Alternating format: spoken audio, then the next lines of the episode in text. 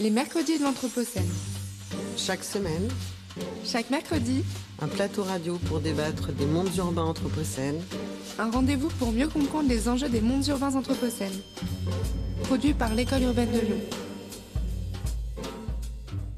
Bonjour et bienvenue au mercredi de l'Anthropocène. Aujourd'hui, euh, en enregistrement, nous sommes mardi 24 mars 2020.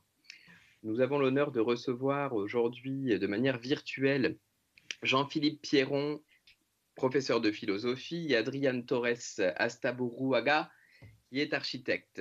Bonjour à vous deux. Bonjour, merci. Aujourd'hui, ce qui nous rassemble, eh ben, ce n'est pas, pas tout de suite le, le- le coronavirus. En tout cas, ce qui fait qu'on est à distance, c'est bien ça. Mais nous allons aborder un sujet que nous devions aborder en écho avec la journée mondiale de l'eau, qui était le 22 mars. Donc aujourd'hui, euh, le sujet qui va faire que- qu'on discute ensemble, c'est l'usage de l'eau, une perspective anthropocène. Alors, euh, je pense que je vais d'abord vous présenter. hein. donc, Jean-Philippe Prion- Pierron, excusez-moi, vous êtes professeur de philosophie. pour l'époque Hein du... Prions, c'est bien pour le pour l'ambiance euh, coronavirus. Oui, voilà, c'est c'est un petit lapsus qui arrive. Donc, vous êtes professeur de philosophie, ancien doyen de la faculté de philosophie Lyon 3 et directeur de l'école doctorale. Vous êtes désormais professeur à l'Université de Bourgogne et membre de son comité régional d'éthique. Vos recherches portent sur l'imagination morale autour de l'éthique médicale comme l'éthique de l'environnement. Vous êtes cofondateur de la chaire Valeurs et Soins et vous êtes l'auteur de nombreux ouvrages, dont un qui nous intéresse particulièrement aujourd'hui, La poétique de l'eau pour une nouvelle écologie, aux éditions François Bourrin, publié en 2018. De l'autre côté, nous avons Adrienne Torres Asta- Astaburuaga. Hein, quand je rate un, un nom, généralement, je rate le deuxième. Excusez-moi encore une fois. Donc, vous êtes docteur en architecture, formé aux écoles de Barcelona, Valencia, Salvador de Bahia, Arus en architecture, urbanisme et paysage. Vous êtes actuellement postdoctorant et chercheur à l'école urbaine de Lyon, où vous avez participé au projet notamment du Grand Genève. Vous avez travaillé en tant qu'architecte urbaniste avec le prisme social, écosystémique et artistique. Et vous avez publié de nombreux ar- articles et une thèse sur la mémoire de l'eau, stratigraphie urbaine, réactivation du, euh, des usages sur la ville de Valencia. Et tous les deux, hein, vous vous trouvez euh, de votre côté, Adriane, vous êtes, comme vous me le dites, à côté de la Touria euh, à Valencia, si je ne me trompe pas. Et de votre côté, Jean-Philippe Pierron, vous êtes à côté de la Louche, qui est aussi une rivière à Dijon. C'est ça. Donc tous les deux, vous avez travaillé sur l'eau et sa mémoire. Et ah oui, et je me présente, moi c'est Jérémy Cheval de l'école urbaine de Lyon. Donc je vais commencer peut-être par, euh, par vous, monsieur Pierron. Qu'est-ce que vous entendez par poétique de l'eau? Ce que j'entends par là, c'est euh, finalement, je reprends une, formule d'un philosophe qui s'appelle Bachelard, qui était à la fois un très rationaliste et en même temps euh, très poète, euh, qui avait cherché à séparer de manière assez étanche, si je puis dire, en fait, ces deux aspects de la pensée. Et en fait, qui, euh, d'un côté, effectivement, on rappelle que l'eau est un objet, une réalité extrêmement rationalisée et un complexe analysé notamment par la chimie. Et au fond, cette eau-là que nous connaissons, donc on appelle l'eau H2O, ou ou ce que euh, le géographe Jeremy, Jamie Linton euh, appelle euh, l'eau moderne. Donc c'est une eau ultra rationalisée, euh, comment dire, et à l'égard desquelles nous avons euh, entretenu un rapport, euh, comment dire, euh, anesthésié, si l'on peut dire. C'est moins une eau sensible euh, qu'une eau euh, connue, euh, objectivée, euh, dont on essaie de comprendre les logiques. Alors, euh, si on est hydraulicien, euh, si on est chimiste ou si on est dans le génie environnemental, euh, les logiques ne sont pas tout à fait les mêmes, mais c'est malgré tout la même posture. Alors que la question de la poétique, euh, ce qu'elle dit, c'est que, au fond, l'eau, c'est aussi, si je puis dire, le bien des poètes.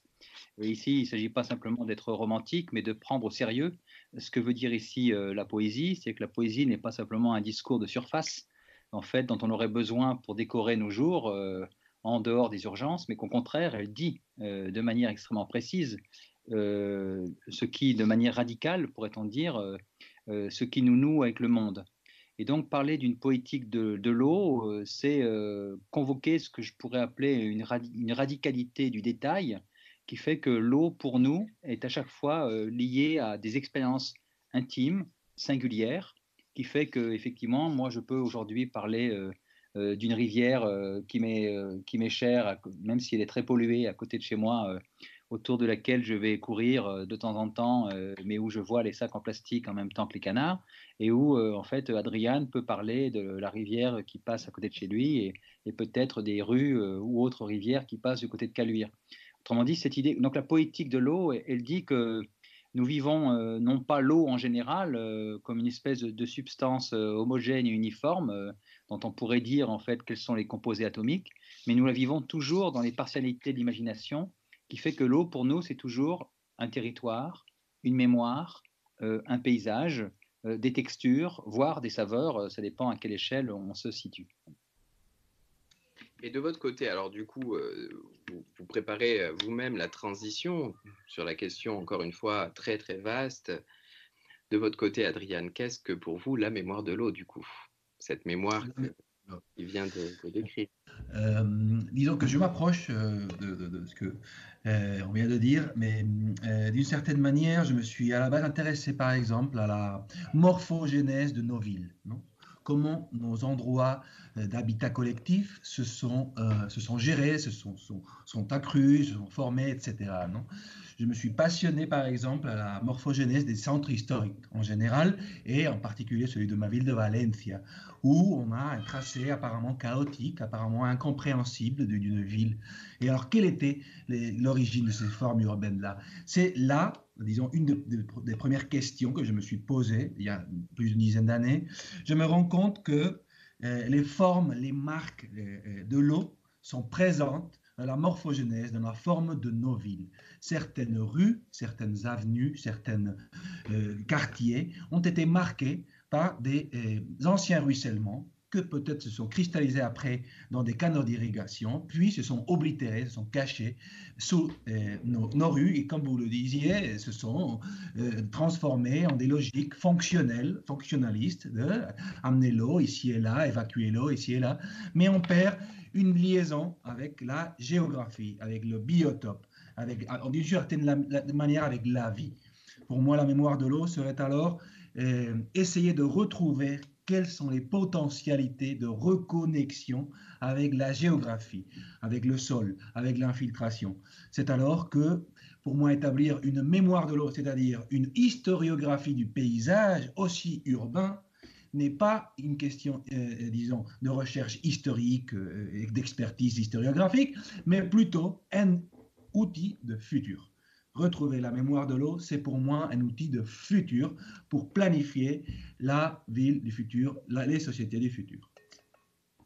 Hein, et comme ça, je, pourrais synthétiser, on pourrait en parler plus profondément si vous voulez. Donc pour vous, euh, comme vous dites, c'est un, un, outil du futur et c'est des questions euh, que, qu'on se pose euh, réellement autour de, des enjeux de l'Anthropocène. C'est, évident en tout cas de, de voir comment évoluent les cours d'eau, Hein, d'un point de vue comment ils évoluent de manière naturelle hein, et comment ils évoluent avec les activités de l'homme. Et mmh. effectivement, on va avoir toujours des, des moments où l'interaction humaine va induire potentiellement une autre interaction humaine sur un cours d'eau et sur finalement ce cheminement qui est en constante évolution et qui mmh. va marquer les choses. Mmh Donc, selon vous, est-ce que euh, l'histoire, euh, Monsieur Pierron, peut euh, nous, nous aider dans cette idée de, en quelque sorte, comme on pourrait dire, de futurologie?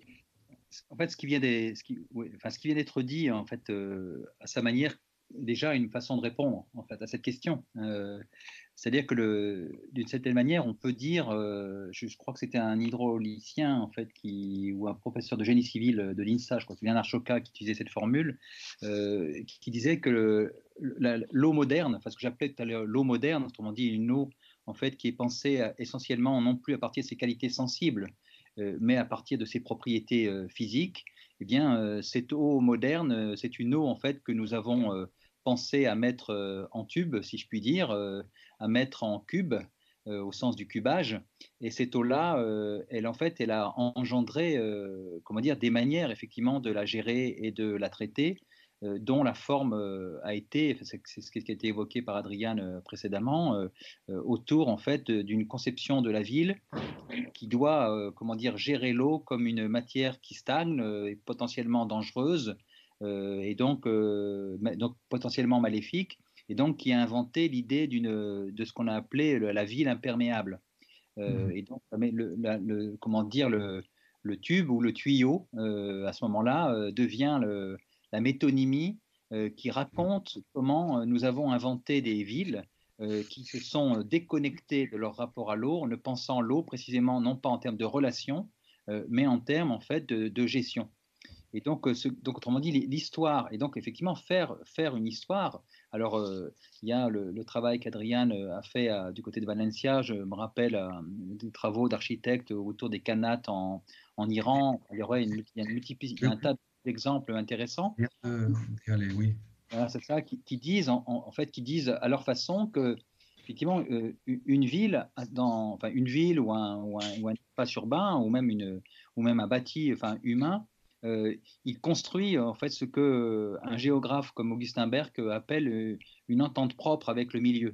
Et donc parler d'entente propre avec le milieu, donc faire l'histoire de cette, de cette entente propre, c'est dire effectivement que chaque culture, que chaque société dans une culture initie, invente des catégories pour euh, cultiver son rapport à l'eau dans la forme de ses toits, euh, dans les manières en fait de. Enfin, moi j'aime bien prendre cet exemple-là parce que vous êtes des architectes. Moi j'aime bien euh, de dire comment en fait la, forme de nos toits chante une manière de parler comment l'eau coule. Et, mmh. et, donc ce que dit Berck, c'est que au fond nous sommes si on fait un recul historique, c'est que nous avons, depuis 3-4 siècles, finalement, euh, dissocié euh, géographie humaine de, géographie, de la géographie euh, physique, dans des, dans, des, dissociations qui, relèvent de ce qu'on appelle la grande rupture des modernes, hein, entre la nature et la culture, et que le moment anthropocène, il est l'occasion de revisiter, de revenir, en mmh. fait, sur cette dichotomie ou sur cette coupure qui ne pensait finalement l'eau que comme un, un, comment dire, un élément à gérer et non pas une réalité avec laquelle euh, vivre et inventer des relations. Mhm. pour moi, l'eau est, est, un élément euh, de l'Anthropocène euh, très fort parce qu'il traverse de nombreux éléments. Hein. Je veux dire, même de matière. Si on parle de matière, on, se rend compte à quel point l'eau transperce énormément de matière et que, que ce soit à l'état gazeux, à l'état de, glace ou à l'état d'eau simple, eh bien, ça va vraiment, euh, dans tous les cas, toujours trouver un chemin. Et c'est quelque chose qui m'a toujours fasciné. Et du coup, euh, en réponse à ce que vient d'être euh, dit, Adriane, qu'est-ce que, qu'est-ce que vous pourriez rajouter sur, sur cette manière de lire le paysage que vous avez vu, enfin lire cette morphogénèse que vous expliquez sur Valencia? J'ai vu dans votre thèse que vous parlez beaucoup d'oblitération des éléments d'origine naturelle ou organique. Est-ce que vous pourriez nous en dire plus? Est-ce que vous pensez qu'il y a des éléments qui ont été coupés de leur oui. milieu dans oui. lesquels Oui, d'abord, bon, je suis complètement en lien avec toi, Jean-Philippe, disons, de cette, lecture de la, de, la, de de la culture où il y a une transition, une rupture entre des sociétés de base organique, hein, de, de, base de circulaire, qui avaient une, une, circularité intrinsèque à la manière de, circuler. Ceci arrive jusqu'au 19e siècle, pour, pour envers une, une, une, transition, un passage à une société de base qu'on pourrait dire de base hydrocarbures, ou on peut dire de base de la modernité, ou de logique extractive, où il y a une déconnexion hein, des, sociétés, de l'habitat, du, vivre, avec, comme, on disait, avec la, le bio, biotope, et, notamment l'eau comme un élément qui forme partie des sociétés, mais comme quelque chose qui est euh, utilitaire, hein, qui est utilitaire, qui a une fonction. Alors, comme Jean-Philippe disait, l'eau, et, notamment dans la Méditerranée, hein, maintenant l'école urbaine en développe une, recherche euh, à propos de l'eau dans la Méditerranée, il y a un rapport, on a besoin de l'eau, mais on a peur de l'eau. Hein. L'eau est un risque, notamment dans la Méditerranée, avec des logiques, euh, des logiques torrentielles, hein, c'est-à-dire on a soit la sécheresse, soit un torrent. Ceci, je me rends compte, est commun Hein, en fonction plus au nord, plus au sud, dans toute la Méditerranée. C'est-à-dire que soudain, comme vous le dites, l'eau est un obstacle, est à la fois un besoin et quelque chose à avoir peur. Hein. Cette eau, en Espagne, mais au sud de la France, a, provoqué des grands, problèmes dans des contextes urbains, notamment par ce processus d'oblitération, ce processus hein, de cacher l'eau, hein, de, de l'entuber, de la cacher et de isoler avec une logique qui vient aussi de l'hygiénisme, de la euh, imperméabilisation des sols Hein, parce que la modernité hein, viendrait de la main de euh, la voiture, hein, de pouvoir rouler, du déplacement et de la stérilisation. Et ceci, il y a quelque chose à parler avec le moment actuel. C'est de cette relation d'asepsie qui serait reliée à l'imperméabilisation et l'absence de vie. Et là, il faut être très critique, parce que, à mon avis, c'est pas parce qu'il y a une absence de vie qu'on est plus hygiénique ou qu'on est plus stérile ou aseptique. Hein, il faudra faire gaffe aussi avec ce que peut venir hein, dans le futur hein, dans des contextes de comment est le microbiote dans les contextes. Alors, c'est par la modernisation, c'est par l'hygiénisme qu'on étanchifie, qu'on scelle les sols par le fonctionnalisme et par le véhicule. mais on oublie que nos contextes urbains forment partie d'une géographie on oublie que dans les sous-sols, aussi dans les sous-sols urbains, il y a une nappe phréatique et il y a une profondeur qui change en fonction des saisons et de la pluviométrie. Cette connaissance de sous-sol est, à mon avis, très importante aujourd'hui pour avoir un domaine d'écosystème urbain, notamment dans les régions sèches où il y a une manque d'eau, avoir une connaissance très forte de la profondeur de cette nappe euh, phréatique aussi dans les contextes urbains, est, quelque chose de très important. Alors, vous, vous me demandiez à, propos de l'oblitération ou, du scellement. Et je vous dis, bon, tous ces ruissellements, ou une grande partie des ruissellements dans nos arcs, euh, dans notre arc méditerranéen, ont été oblitérés, je pense, ont été scellés, hein, ont, été, ont été cachés. Aujourd'hui, on retrouve, comme on le disait, une saison, soit l'inondation, soit la sécheresse. Il y a plein de chercheurs, collègues à moi aussi, qui disent que les endommages, les problématiques euh, euh, qui, viennent de, des inondations dans les contextes urbains viendraient notamment par le scellement d'anciens ruissellements, d'anciens écoulements d'eau, parce qu'il y a toujours une, une, orographie, il y a toujours une topographie, même si elle était très faible, comme dans le cas de Valencia, il y a toujours une orographie ou une topographie, c'est-à-dire que la goutte d'eau va passer d'une coûte supérieure à une coûte inférieure. Hein. Ces, écoulements naturels, à mon avis, sont ceux à repenser. Hein. Et je pense que malheureusement, on a caché ceci dans des tubes qui, dans une inondation, ne fonctionnent plus, qui n'ont pas une liaison avec la terre, avec l'infiltration, avec l'orographie. C'est-à-dire qu'il y a plein de choses à revoir. Hein. Ce serait l'hypothèse rétroprospective. Si vous voulez, on peut en, reparler. La notion d'hypothèse de la rétroprospective. Mmh. Oui, ça, permet de. Je, m'aperçois que je n'avais pas complètement répondu à la, question de, Jérémy, parce qu'effectivement, la question de la rétrospection, euh, elle permet effectivement de questionner, euh, comment dire, c'est le sens d'une mémoire pour le futur, d'une certaine façon. C'est-à-dire que sans être euh, uniquement les nostalgiques en fait d'un monde qui n'a plus, ce dont il est question, c'est d'explorer comment, dans, dans, une mémoire en fait enrichie, dans une mémoire travaillée, on a des possibles qui ont été déjà euh, mises en œuvre et que nous avons euh, stérilisées euh, ou, comment dire, scellées, pour reprendre l'expression précédente. Et donc, tout le travail de libération des imaginaires, ça peut signifier, pour inventer une autre manière de faire monde, de retravailler la mémoire. et à ce moment-là, effectivement, d'ancrer les imaginaires dans des possibles qui ont déjà une forme d'effectuation ou qui ont déjà eu une, une approche, comment dire, matérielle. Et, de fait, ce que disait Adrien, je ne veux pas être trop long, mais ce que je me disais, c'est que euh, ce qu'on, effectivement, on peut difficilement être euh, indifférent au fait que notre conversation ait lieu en milieu confiné. Et, euh, ce qui se dit à propos de l'eau, on voit très bien comment on pourrait aussi le dire de l'air. Hein, il se passe autour de la question de la respiration. Hein, et on voit comment aujourd'hui le passer à côté de quelqu'un d'autre qui respire, c'est à la fois découvrir que nous avons un milieu en partage et que ce milieu est un milieu potentiellement inquiétant, eh bien, effectivement, réinterroge euh, une certaine conception en fait que nous avons de l'asepsie et de la maîtrise ou de l'illusion peut-être de croire tout maîtriser dans notre rapport, au, milieu. Alors, restons sur la question de l'eau, mais euh, on voit très bien que les questions liées autour de, l'air ou d'autres formes en fait de, réalité euh, sont ici aussi en question. Alors, du coup, euh, ça me permet de, vous lancer sur, sur l'idée vraiment de, centrale que je me pose autour de, des enjeux anthropocènes autour de l'eau. Parce que à l'heure d'aujourd'hui, on est bien sûr sur ce que, ce que vous disiez, Adriane, et sur lequel vous avez tout à fait rebondi, Jean-Philippe, c'est qu'on est dans une question où ce qui s'est passé dans le passé et ce qui se passe aujourd'hui, en tout cas, est en profonde mutation, que même si toutefois on comprend et on est capable, mettons, de comprendre toute cette historiographie en quelque sorte de, de, de l'eau sur notre territoire, est-ce que nous sommes capables de nous projeter sur ce qui va se passer par la suite? Par rapport à toutes ces interactions que qu'on a créées, c'est-à-dire la complexité l'interrelation finalement du système dans lequel on se trouve.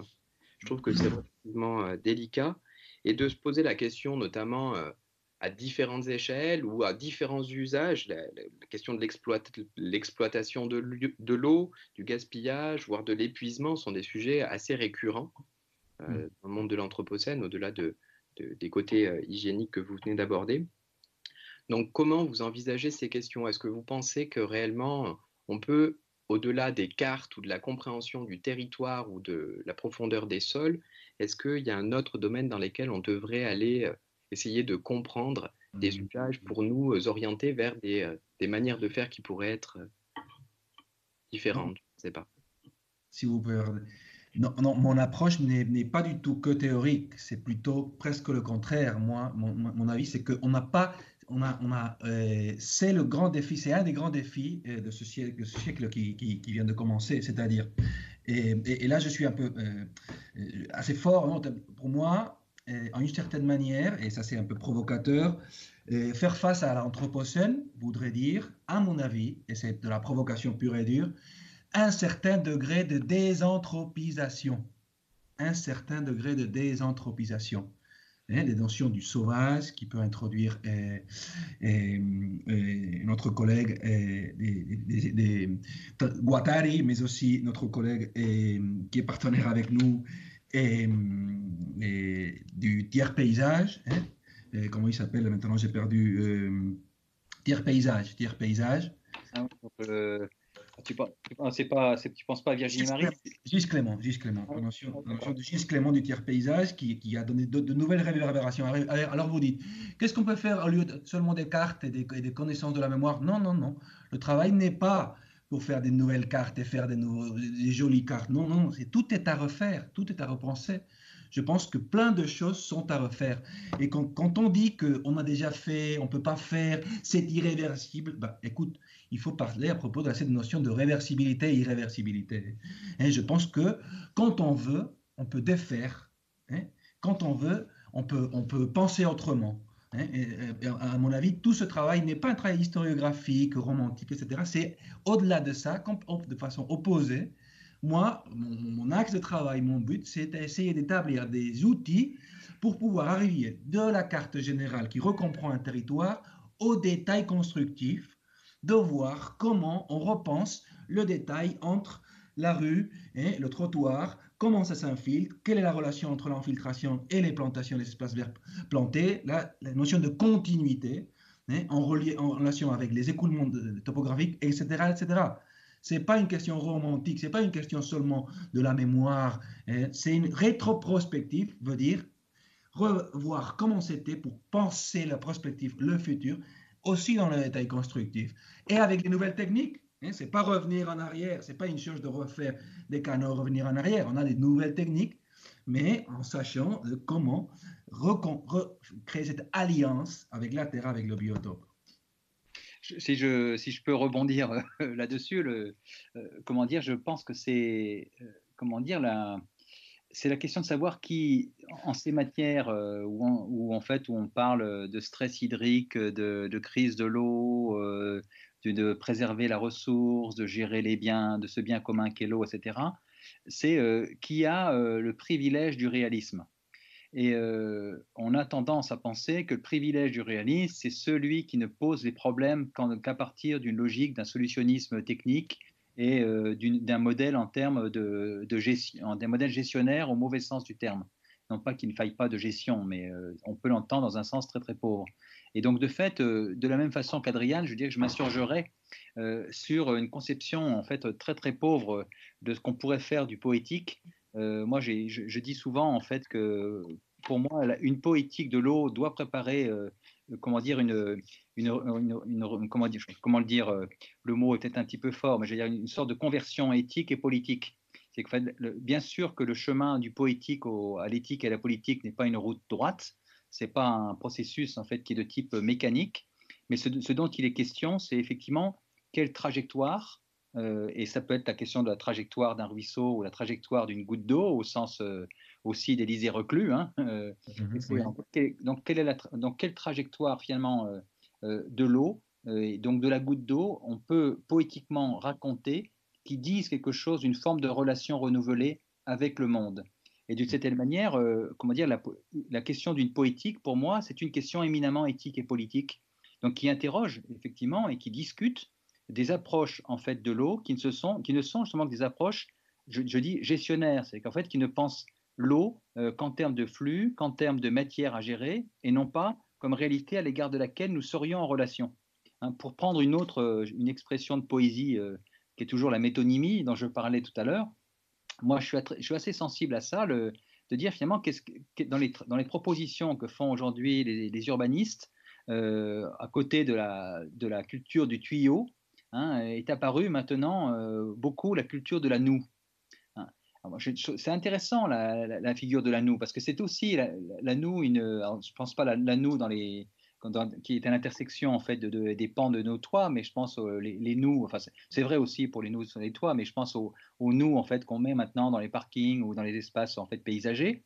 Euh, la noue, elle dit autre chose euh, dans la manière de raconter et de vivre le, le territoire que le, que le tuyau dans, la logique du tuyau, euh, finalement, l'eau, c'est effectivement soit quelque chose dont on a besoin, on la pense à ce moment-là en termes d'extraction, comment on la fait venir à nous, soit c'est quelque chose qui nous pose problème et on la pense à ce moment-là en termes d'évacuation.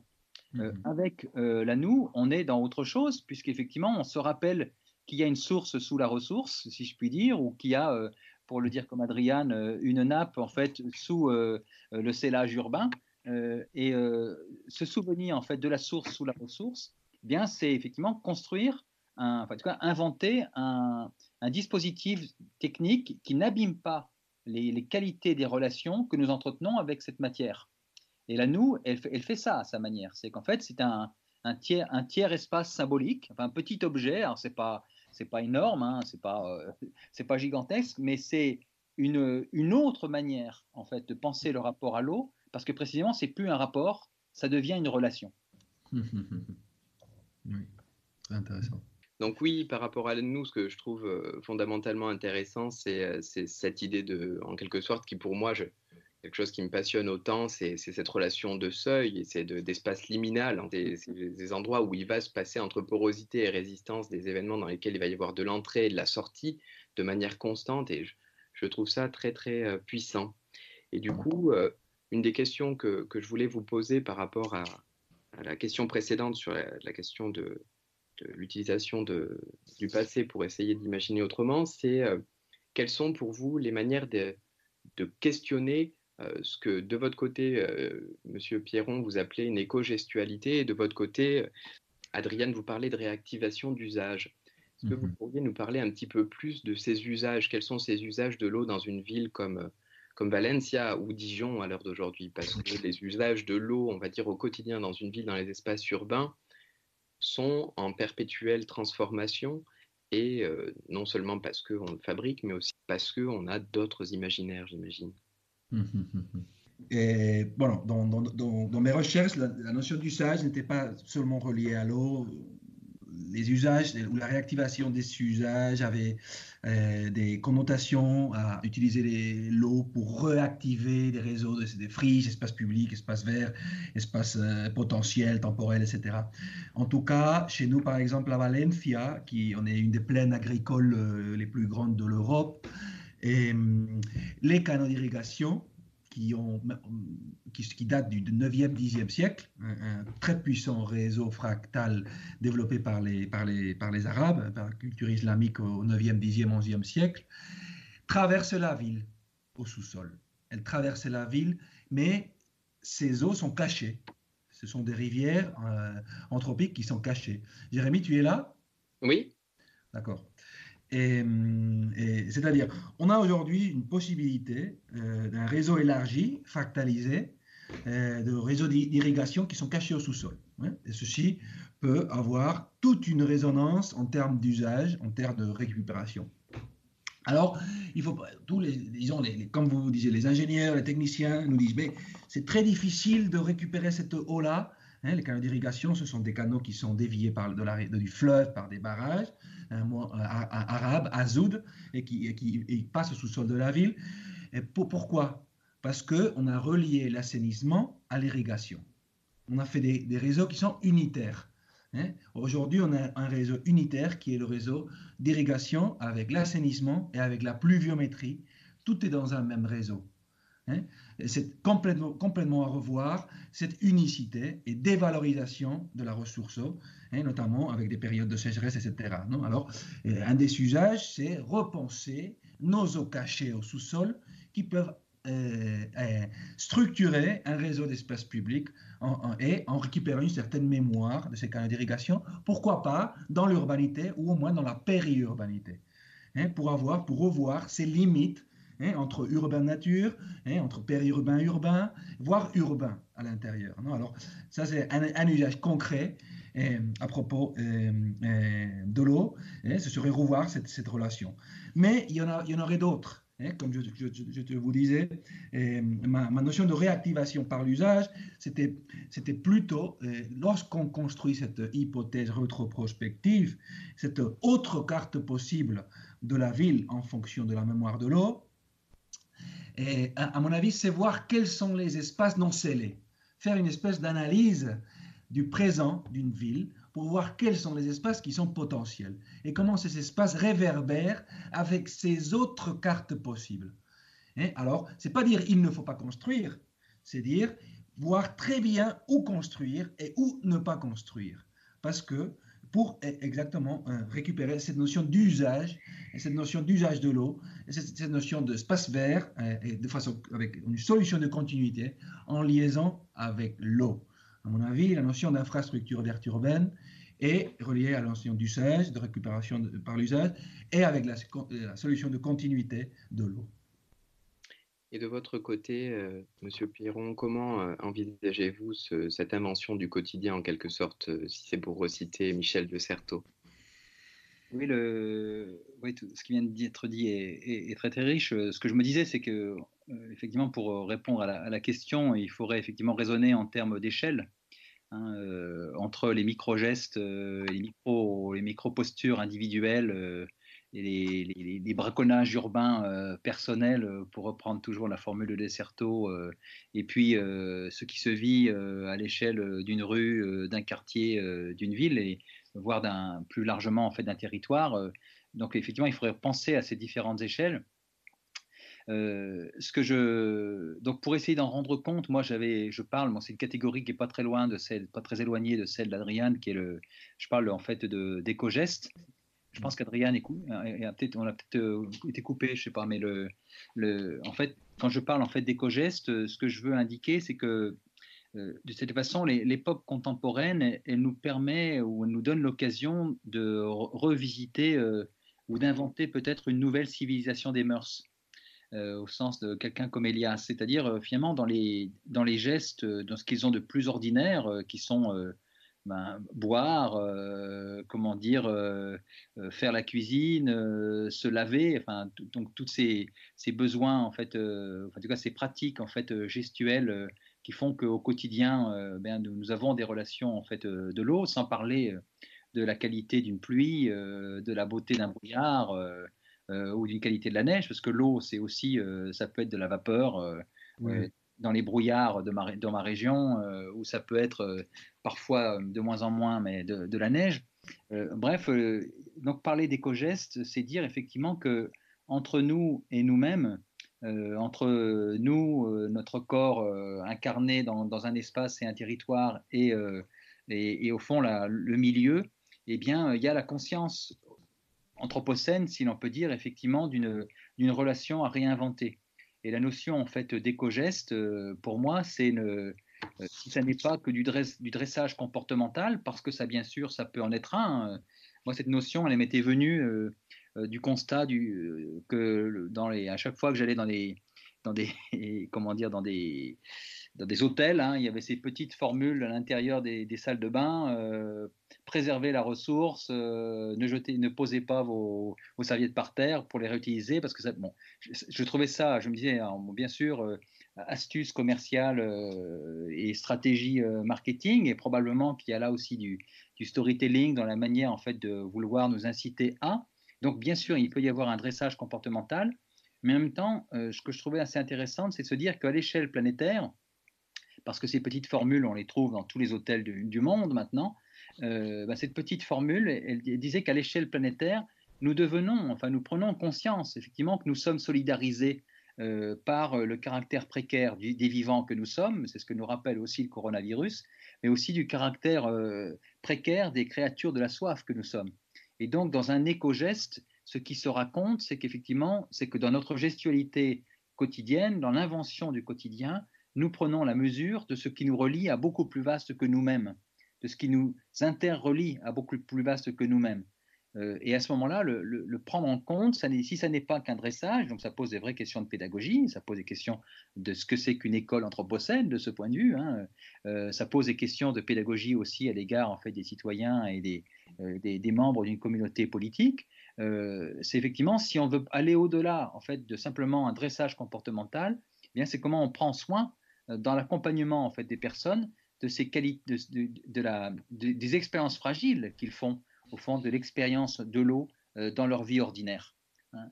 Et euh, ça commence par euh, est-ce que je sais d'où vient l'eau que je bois qui m'arrive librement par le biais du robinet, hein, jusqu'à la question de savoir où est-ce qu'elle va elle-même, en passant en fait par effectivement, là, je redis, la, qualité de, des, eaux en fait qui nous tombent dessus lorsque c'est la pluie ou lorsque c'est la, lorsque c'est la brume.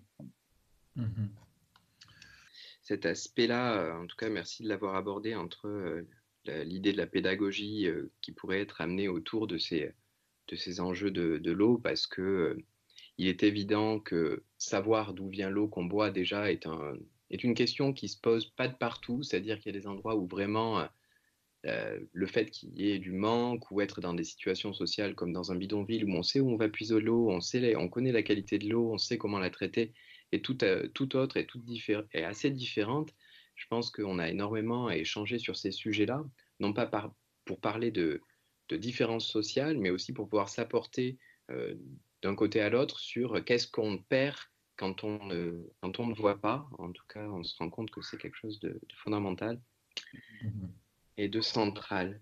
Donc avant de, de, discuter sur un peu les, les faits euh, actuels, j'aimerais juste vous, vous questionnez à nouveau, euh, Monsieur Pierron, et notamment aussi Adriane, sur euh, est-ce que vous pensez qu'il est possible de penser comme un fleuve?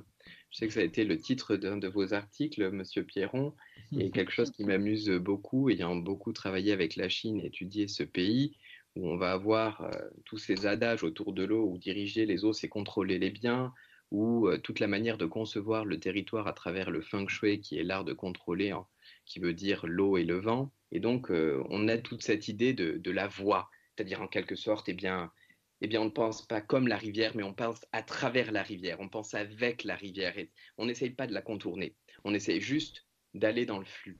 Et cette question-là, est-ce que vous pensez que dans, à l'heure d'aujourd'hui, on doit continuer d'aller dans cette direction Qu'est-ce qu'on devrait faire? En fait, là, on arrive donc doucement vers des questions qui sont effectivement des questions à la fois éthiques, juridiques et politiques. Hein, euh, euh, mais c'est intéressant qu'on y aille en, en partant apparemment d'aussi loin, c'est-à-dire en fait de penser comme un fleuve. Euh, alors bien sûr, ce que ça interroge, c'est euh, comment le faire à partir de nos cultures à nous, enfin en l'occurrence ici des cultures euh, d'Europe occidentale qui n'ont pas tout à fait les mêmes arrière-plans anthropologiques que ceux de la culture en fait ici chinoise. Mais quand j'utilise, autrement dit, ce, qui veut ce que ça veut dire, d'ailleurs, je le dis en passant, que, comment dire, si nous avons en fait à préserver la ressource en eau comme un commun à l'échelle globale, ça ne veut pas dire que les réponses à l'échelle, comment dire, culturelle soient les mêmes. Autrement dit, le, risque est toujours, et vous l'avez bien rappelé, enfin Jérémy, le, risque d'une forme de, parce qu'on veut traiter les manières de, manière globale, de vouloir y répondre par une réponse à la fois uniforme et unidimensionnelle. Donc, prendre soin aussi donc, de des cultures de l'eau dans leur diversité et dans leur pluralité, ça me semble majeur. Mais donc, effectivement, dans l'expression penser comme un fleuve, euh, donc c'est une, une, expression que je reprends en la copiant euh, en fait de, donc du, du, pense, du, du, forestier en fait euh, qui est Aldo Léopold donc dans l'Almanach d'un comté des sables hein, et, et, en fait il le fait en, en, finalement, en, voulant comment dire opérer un processus de comment l'appeler on, on, pourrait appeler de désanthropocentrisme si l'on peut dire. En tout cas travailler à, à, une autre logique que les approches en fait d'un anthropocentrisme fort euh, et euh, donc lui, une perspective qu'il appelle plutôt écocentrée, mais euh, bon, peu importe ici le vocabulaire, même, si ça a son importance, ce qu'il veut dire, c'est qu'effectivement, en pensant, lui, quand il parlait penser comme une montagne, c'est dire effectivement, quand on veut gérer des forêts, puisque c'était son travail à lui, et de certaine manière, eh bien, prendre le point de vue de l'agentivité d'autres êtres que simplement les êtres humains, c'est soudain prendre la mesure, effectivement, qu'il y a des savoirs. euh, qu'ils sont disponibles euh, ailleurs en fait que ceux construits du point de vue des intérêts humains. Et donc penser comme, euh, penser comme un fleuve, c'est alors questionner, c'est faire un exercice d'abord en imagination, parce qu'on pourrait dire bêtement euh, qu'un fleuve, ça pense pas, et qu'avoir une telle idée, c'est une espèce de discours soit animiste, soit irrationaliste, hein, alors qu'en fait, on a vu à l'échelle de la planète, là aussi aujourd'hui, du point de vue juridique, eh des fleuves reconnus comme des personnes juridiques, hein, du côté de l'Inde, du côté de la Nouvelle-Zélande. Donc, autrement dit, ça, ça réinterroge effectivement le statut du, droit en fait des non-humains hein, de ce point de vue. Mais donc penser comme un fleuve, c'est un exercice en imagination euh, qui consiste à oser prendre le point de vue de l'autre et de l'autre radical, si je puis dire, qui n'est pas un sujet humain, mais qui peut être une, réalité inorganique, euh, comme peut l'être par exemple l'eau. Et donc, et la question, c'est quel bénéfice on a euh, de faire ce travail? Ben, C'est précisément de, de, prendre la conscience soudain d'être une communauté, euh, là où on pouvait penser que l'eau était simplement un matériau qu'on pouvait extraire ou évacuer et, et, qui n'affectait pas la définition que nous avons de nous-mêmes. Et, donc penser comme une montagne, c'est faire cet exercice, comme, une, comme un fleuve, pardon, hein, ou comme une montagne, c'est vrai aussi. Euh, euh, c'est inviter à ce décentrement et donc de s'inscrire dans d'autres temporalités hein, de ce point de vue. Mhm. Oui, bon, c'est vraiment, c'est vraiment beau, c'est ce que vous, cette histoire de penser comme un fleuve. À la fois, ça me fait penser à la notion de pas seulement penser comme un fleuve, mais vraiment être un fleuve, c'est-à-dire être une vallée, et, ça, c'est la notion de la ville-vallée, ou la valley-city.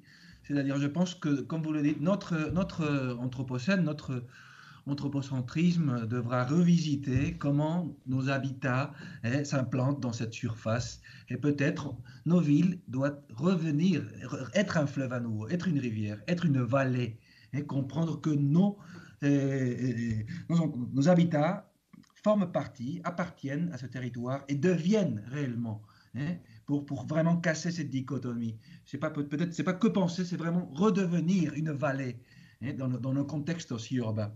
Hmm. Et là, je, et là je, je, pense à en faisant un lien avec la, avec la, avec la situation actuelle que nous, que nous vivons.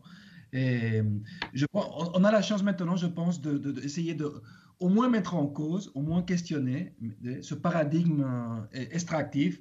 Hein, notre paradigme contemporain à la base de, de l'extract, c'est le paradigme extractiviste ou le mythe de la cornucopia, hein, de l'abondance euh, infinie. Et l'eau, c'est une entrée, et il y en a d'autres.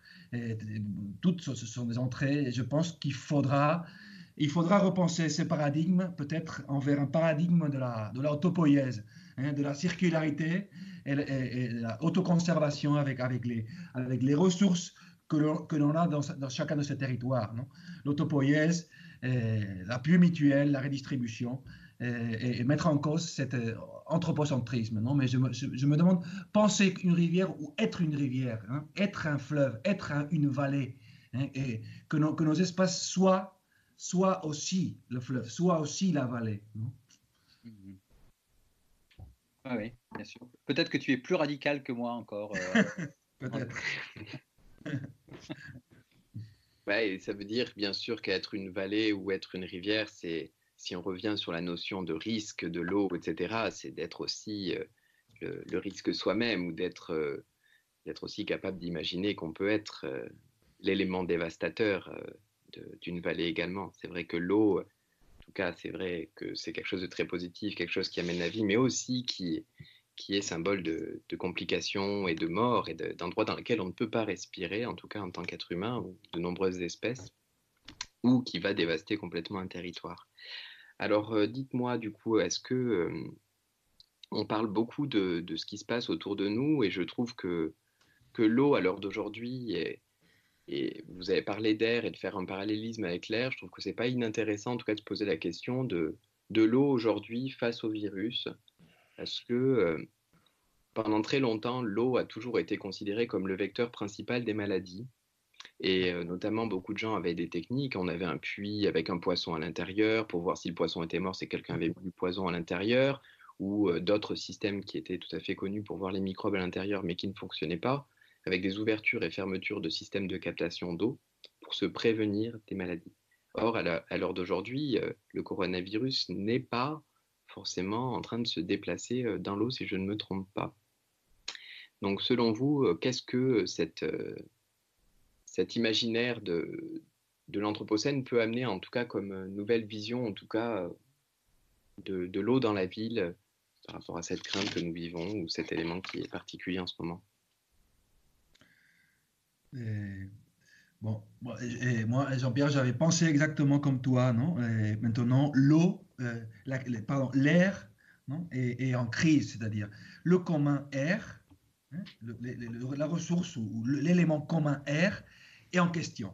Non? Est en question et on est privé euh, par une cause majeure, disons, de respirer l'air euh, de, façon sociale, disons. et hum, il paraît que l'eau, euh, bon, ce virus, ce virus ne, ne, passe pas dans l'eau, mais comme vous l'avez dit, Jérémy, effectivement, l'eau a été, a été une des éléments de transmission de maladies. Je voulais vous raconter une polémique qu'il y a maintenant chez moi à Valencia. On a, il y a un chercheur de la Polytechnique de Valencia, architecte, qui dit qu'il a découvert l'aqueduc le plus long de l'Europe, c'est-à-dire qu'il additionne certains fragments d'aqueduc qui étaient jusqu'à présent conçus comme des éléments euh, qui étaient solitaires, qui venaient apporter l'eau ici et là, mais il dit que en fait c'est tout un même élément qui viendrait connecter de l'eau qui est en amont, 100 km en amont, jusqu'à la ville, centre-ville de la ville de Valencia.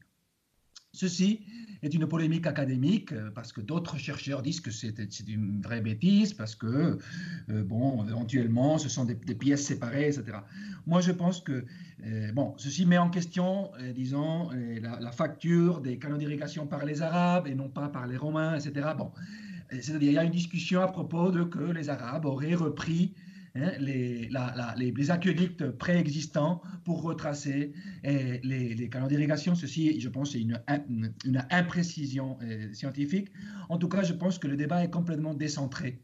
Ce n'est pas qui a fait quoi, ce n'est pas si les Romains, si les Arabes, c'est se dire que déjà au deuxième siècle avant Jésus-Christ, au premier siècle avant Jésus-Christ par les Romains, il y avait certains qui allaient chercher l'eau à 100 km de la source pour la faire venir jusqu'au plein centre hein, d'un village, d'une ville qui était en, création, qui était en, croissance.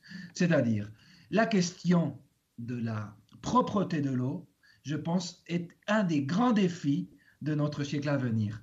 Hein. C'est pour ça que je suis convaincu qu'il faut faire des plus grands efforts pour pouvoir nager à nouveau dans nos rivières, voir pouvoir boire de l'eau de nos nappes phréatiques. Maintenant, on ne peut plus boire de l'eau presque de l'eau nappe phréatique parce qu'ils sont pollués. C'est-à-dire, la question de la santé de l'eau et de la pureté de l'eau est une question capitale hein, dans le futur à venir.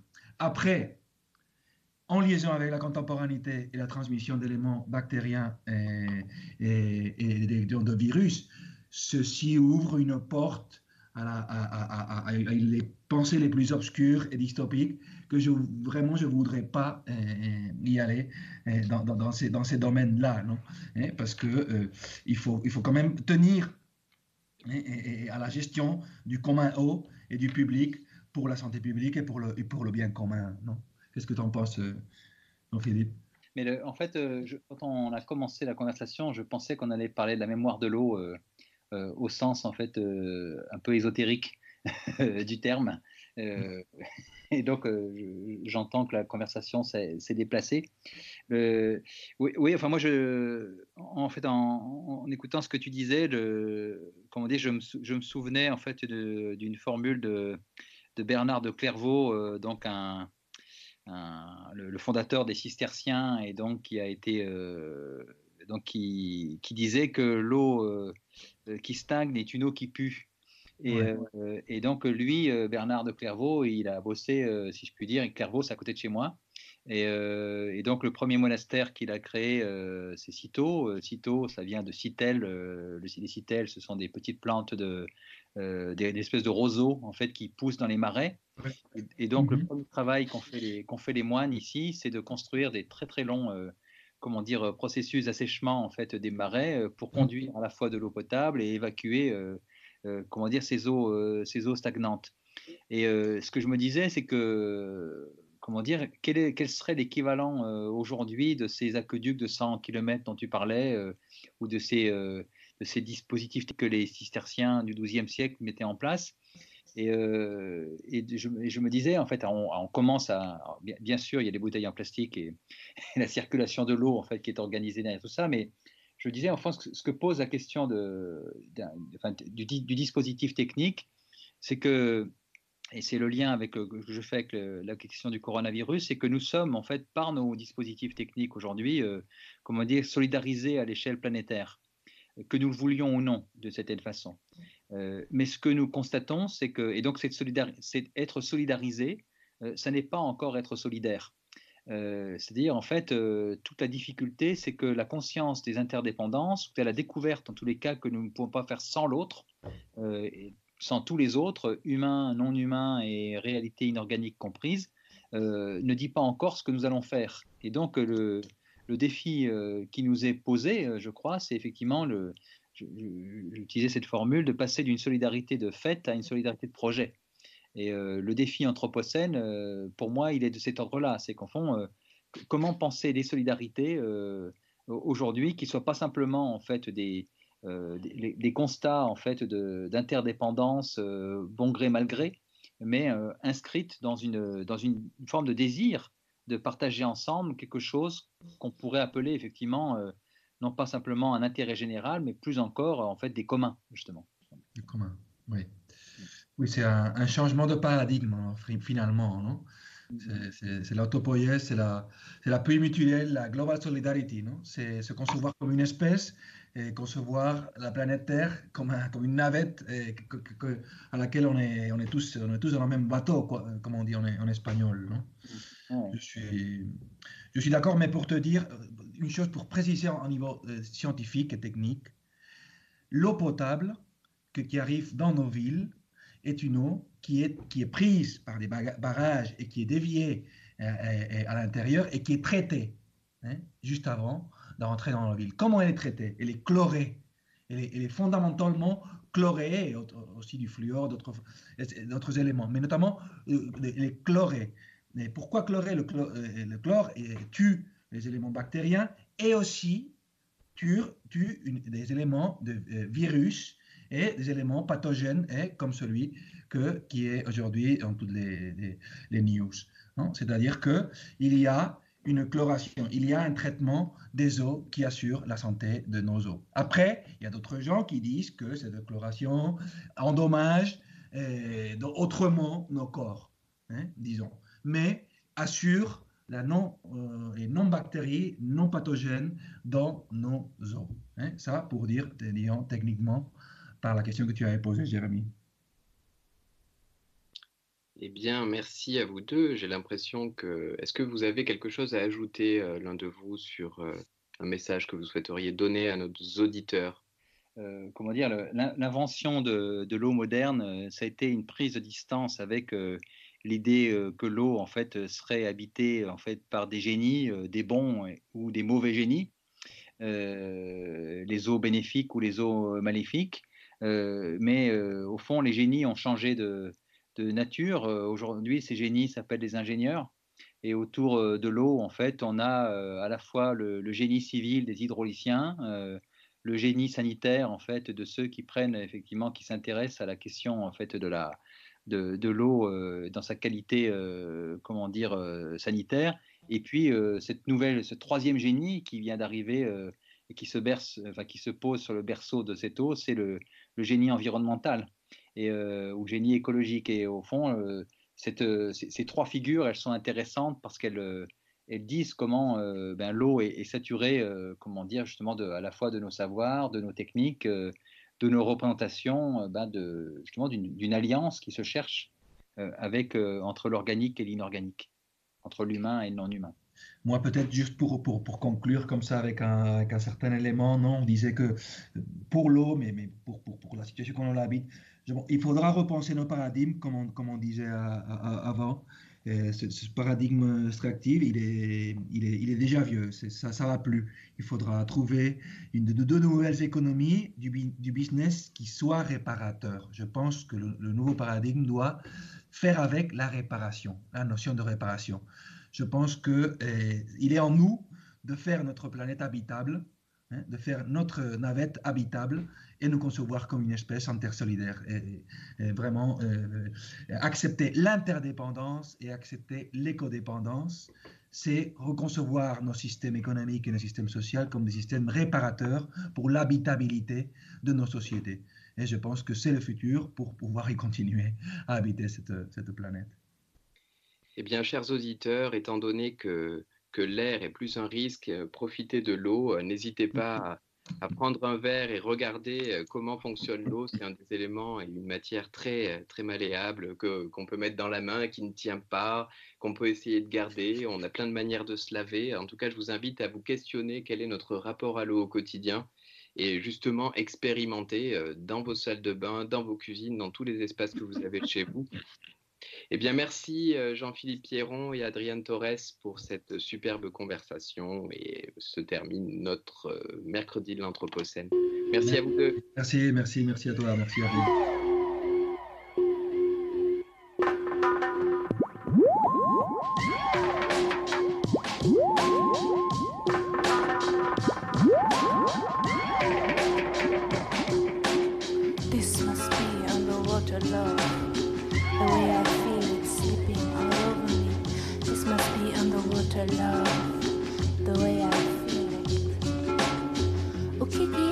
amor.